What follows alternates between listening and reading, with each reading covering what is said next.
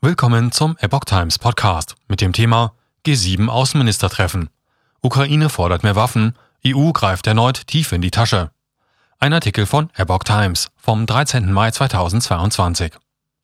Die EU will weitere 500 Millionen Euro für die Lieferung von Waffen und Ausrüstung an die ukrainischen Streitkräfte zur Verfügung stellen. Das kündigte der EU-Außenbeauftragte Josef Borrell am Freitag am Rande des G7-Außenministertreffens nahe dem Weißen Häuserstrand an der Ostsee an. Damit würden sich die für die Ukrainer zur Verfügung stehenden EU-Mittel für Militärhilfe auf 2 Milliarden Euro erhöhen. Ein erstes Paket über 500 Millionen Euro war bereits Ende Februar bewilligt worden. Zwei weitere folgen dann in den nächsten Monaten. Mit den Geldern werden laut EU-Angaben zum Beispiel persönliche Militärausrüstung, Treibstoff, aber auch Waffen finanziert. Mit den weiteren 500 Millionen Euro solle nun ein neuer Impuls gegeben werden, sagte Borrell am Freitag. Das Geld solle für schwere Waffen ausgegeben werden. Friedensfazilität mit rund 5 Milliarden Euro.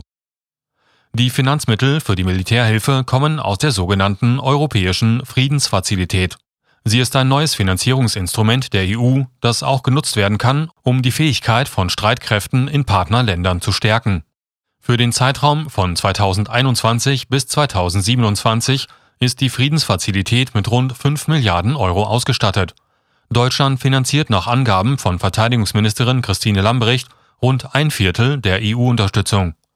Russland wirft dem Westen vor, mit den Waffenlieferungen an die Ukraine den Konflikt zu verschärfen. Wir sehen, wie gefährlich unsere westlichen Kollegen, einschließlich der Europäischen Union, jetzt handeln, sagte jüngst Außenminister Sergei Lavrov. Die Außenminister der G7-Staaten beraten noch bis Samstag in einem Luxushotel nahe dem Weißen Häuser Strand an der Ostsee über den Krieg in Osteuropa und Themen wie die Corona-Pandemie.